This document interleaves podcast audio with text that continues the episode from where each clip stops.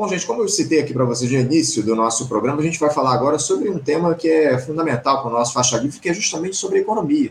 E a respeito disso, eu convido e cumprimento já do outro lado da tela o economista, membro da coordenação da Associação Brasileira de Economistas pela Democracia do Rio de Janeiro, a ABED-RJ, e assessor da Rede Brasileira pela Integração dos Povos, a REBRIP, Ademar Mineiro, comentarista histórico aqui do nosso Faixa Livre. Ademar Mineiro, bom dia. Bom dia, Anderson. Bom dia aos que nos assistem também. Ademar, muito obrigado por o senhor nos ajudar aqui no nosso programa mais uma vez, conversar com a gente no Faixa Livre para falar um pouco sobre essa questão da economia, esse tema que é fundamental aqui para o nosso programa, porque a discussão a respeito, o Ademar, dessa nova regra fiscal no país, ela deve avançar ao longo dos próximos dias. O relator da matéria na Câmara dos Deputados ele já foi escolhido. Será o deputado Cláudio Cajado, do Progressista de Alagoas, aliado do presidente da Câmara, Arthur Lira, o governo pretende, inclusive, aprovar essa matéria no Congresso até o final do mês de maio, para destravar uma série de questões, inclusive essa, inclusive fazendo com que o Banco Central baixe a taxa de juros aqui no nosso país. O próprio presidente do BC deu uma declaração ontem que a gente vai repercutir daqui a pouquinho. Só que para conseguir esses recursos para ampliação das receitas da União, permitindo a viabilidade do arcabouço, o Ademar, o ministro da Fazenda, o Fernando Haddad, amando do presidente Lula desistiu daquela taxação das importações entre pessoas físicas de até 50 dólares, algo que afetaria muito os brasileiros de classe média e classe média baixa, e a repercussão negativa acabou assustando o petista. Ademar, como é que você tem observado os termos sobre os quais essa discussão do novo arcabouço fiscal tem sido feita? É, ainda que a proposta esteja longe de proporcionar uma ampliação efetiva dos investimentos públicos, você vê avanços nessa, nessa proposta? A gente não chegou a falar a respeito disso aqui no nosso programa. Como é que você enxerga essa proposta que foi divulgada e que vai, ser, vai começar a tramitar lá no Congresso Nacional essa semana? Olha, Anderson, eu acho que, digamos, o grande ponto positivo da proposta é desmontar o teto de gastos. Né? Então, reconhecer o fracasso do teto de gastos, que já, digamos, há há cerca de três anos não, não funciona na prática, né, é, é o ponto essencial.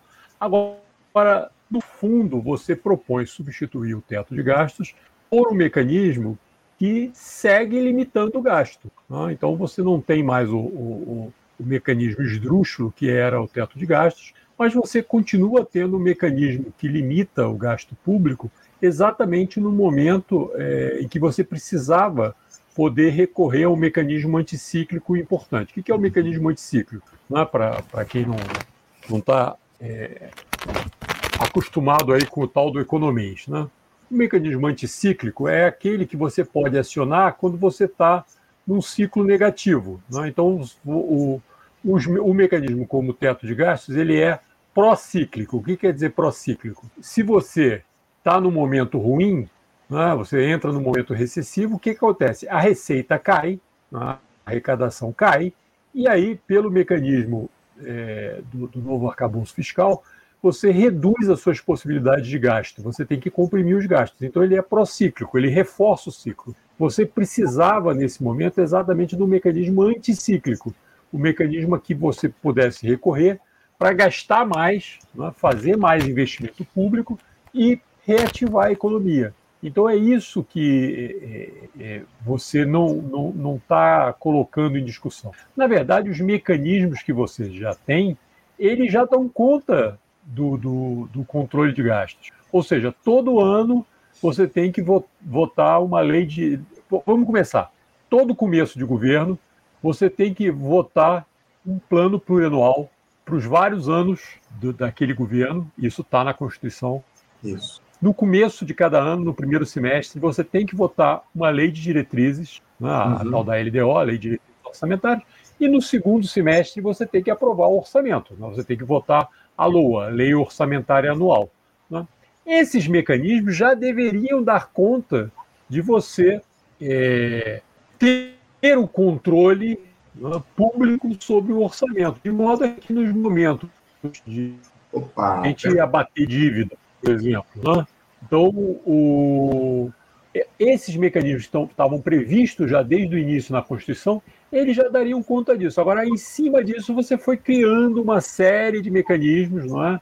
É, e, digamos, a lei de teto de gastos, né, a emenda constitucional que, que, colocou o teto de gastos, ela se somou como mais um mecanismo sobre a lei de responsabilidade fiscal e outros mecanismos que você tinha no sentido de controle do gasto. E agora, digamos, você, ao votar o novo arcabouço fiscal, você de fato sai do teto de gastos, mas coloca uma nova camisa de força né, do ponto de vista é, do, do, gasto público.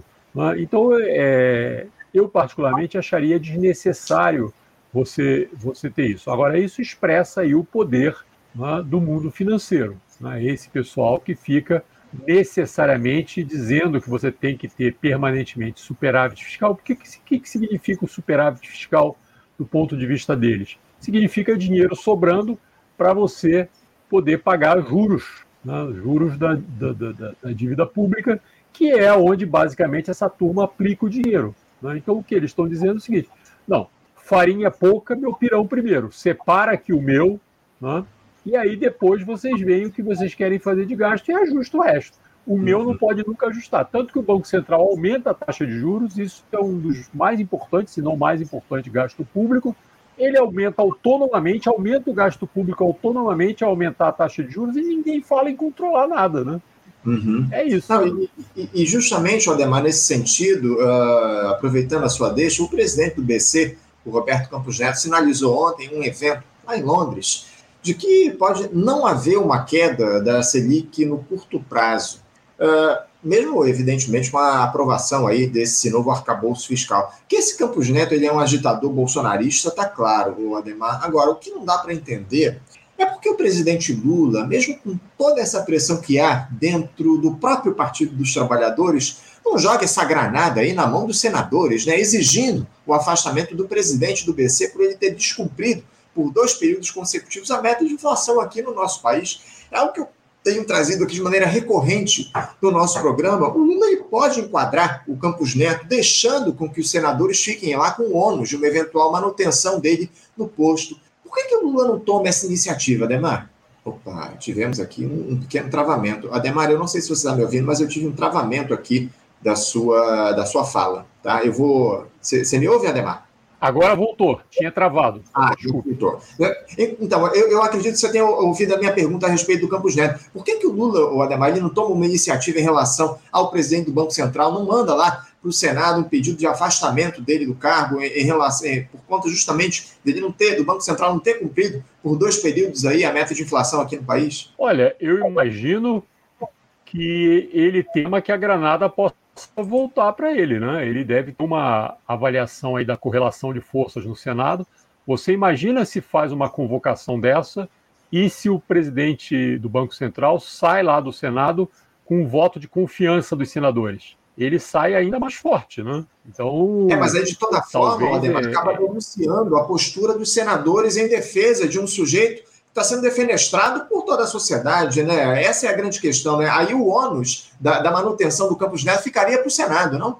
Pois é, mas, digamos, ao tentar dar esse desgaste aos senadores, o Lula deve também fazer uma avaliação de que talvez precise dos senadores para aprovar algumas coisas, né? Então seria ruim para ele eh, ter o Senado contra ele, digamos assim. Ah, é, é, é, acho que ele não quer nenhum tipo de solução final aí em relação a isso, porque se ele perder, né, é, fica numa posição de muita fragilidade. Uhum. Né? Então, é, acho que o jogo é esse. Aliás, se a gente lembrar, no primeiro governo do Lula também teve esse jogo. Só que ao invés do presidente ficar batendo no presidente do Banco Central, quem fazia isso era o vice-presidente da República naquela altura. Né? Então, o, o o José de Alencar era conhecido pela sua crítica permanente às taxas de juros né, do então presidente do Banco Central, Henrique Meirelles. Naquela altura, você não tinha autonomia do Banco Central em lei, é? era só uma declaração do presidente da República que manteria essa autonomia, é? É, declaração que foi cumprida pelo Lula, né, de fato, mas você tinha aí uma guerrilha permanente entre a vice-presidência da República e a presidência do Banco Central a respeito do tema das taxas de juros. É? Uhum. E o, então, o presidente Lula ficar aí como tertius, como árbitro da, da disputa. Né? Esse, nessa situação atual, é, o conflito é mais exótico, não é? porque, na verdade, o presidente da República é que compra a briga direta com o presidente do Banco Central, um presidente do Banco Central que agora é autônomo, né? ou seja, removê-lo é uma situação que não é trivial, não é simples, né? embora esteja, esteja uma, é, prevista em, em, lei essa possibilidade, mas ela requer que você aprove é, no Senado. E quem fica de tértios é o ministro da Fazenda. Olha que coisa estranha. Né? Então, o ministro da Fazenda fica tentando fazer intermediação entre o presidente do Banco Central e o presidente da República. Né? É, muito. Essa é a grande questão que está colocada, né? Porque muita gente diz que o Fernando Haddad seria lá o representante dos liberais nesse governo que está colocado, esse governo de grande aliança, enfim. Ademais, eu falei em pressão lá atrás. É, você vê alguma possibilidade de haver pressão popular que faça lá com que deputados e senadores mexam no teto para favorecer, ou, aliás, no, no texto do arcabouço fiscal para favorecer a população mais pobre? A esquerda, na tua avaliação, ela tem feito o debate sobre esse, essa nova regra fiscal com o didatismo que esse debate precisa? As pessoas elas têm consciência do que esse novo arcabouço, que é vendido como a solução pela mídia dominante, pode e deve proporcionar ao país? Olha, vários setores têm feito a crítica, né? Têm feito a crítica ao novo arcabouço, né? E têm dito que vão apresentar emendas. Agora, eu acho que esse debate não ganhou a população ainda. Né? Esse debate está longe da maioria da, da população. Talvez uma, uma parte dos ouvintes do Faixa Livre esteja atento a, a essa discussão, né? mas do ponto de vista do, do, conjunto da população que vive aí com seus problemas cotidianos, ela não tem associado seus problemas cotidianos aí de desemprego, de queda da renda, etc., a essas limitações do gasto público. Inclusive, digamos, a, de gastos em saúde, educação, é, a população pobre não tem feito essa associação é, que deveria ser feita. Então, eu acho que está faltando aí um esforço né, de tentar fazer essa associação entre é, essas regras limitantes do gasto público e a crise econômica e social que a gente vive. Eu vi que vários setores vão tentar fazer alterações na proposta que está sendo em discussão no Congresso, mas eh, vejo pouca sensibilização da maior parte da população com esse tema até aqui.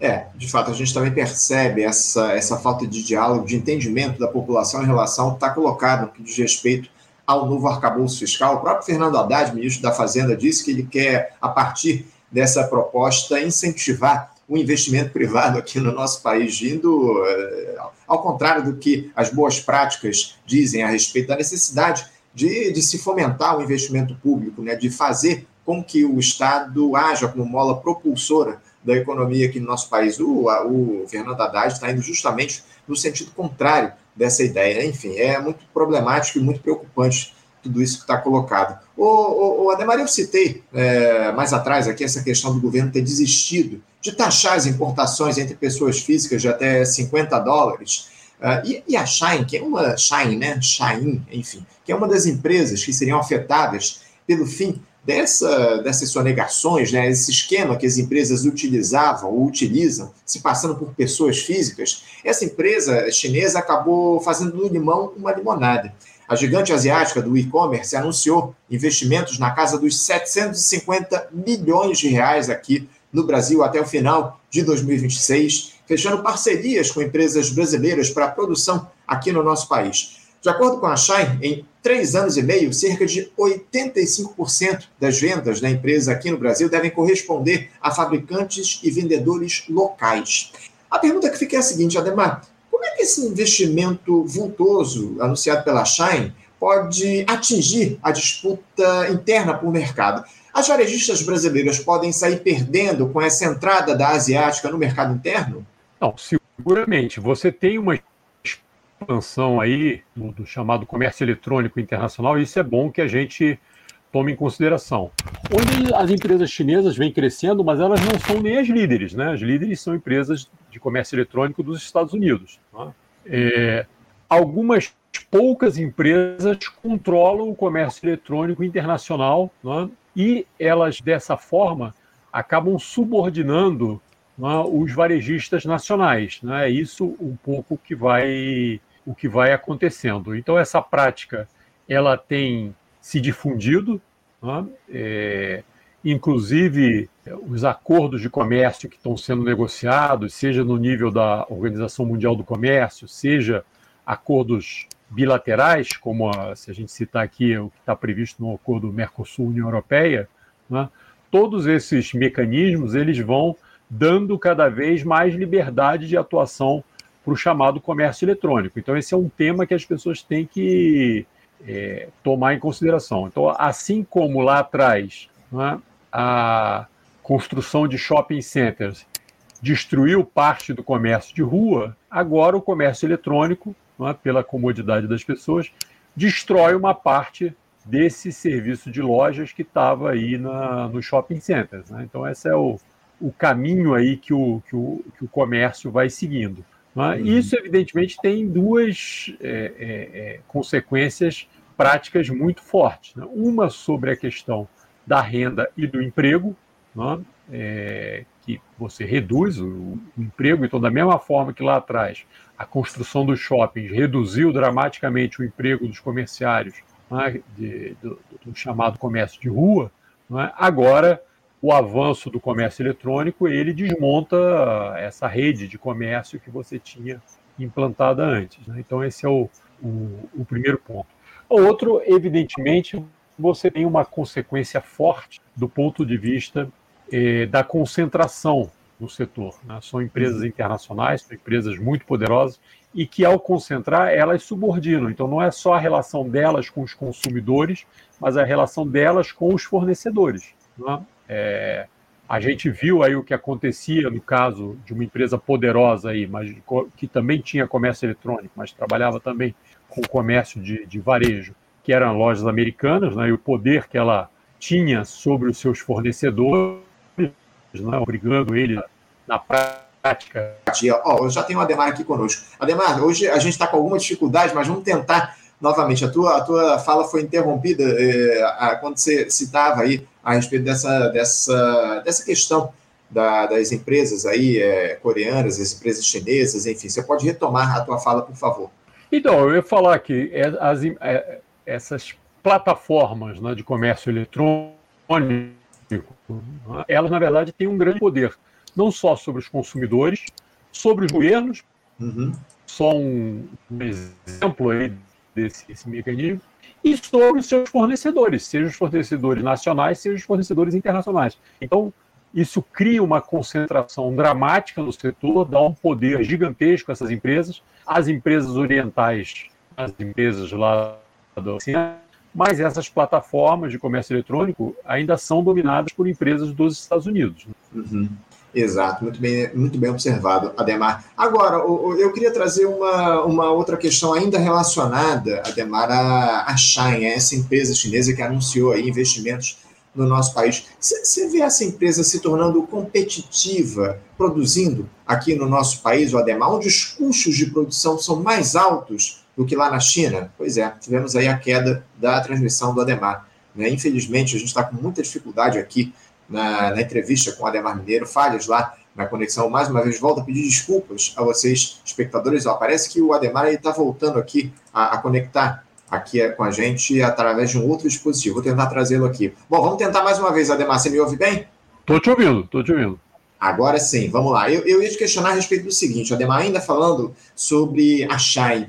Uh, você vê essa empresa se tornando competitiva no mercado interno, onde os custos de produção são mais altos do que na China, Ademar, porque uma das grandes armas, digamos assim, desses, desses empresas chinesas é justamente o baixo custo de produção para eles conseguirem é, é, vender mais barato aqui no nosso país. Agora, a Shine produzindo aqui no país, ela pode se tornar competitiva a partir justamente dos custos mais altos que ela vai ter de produção por aqui?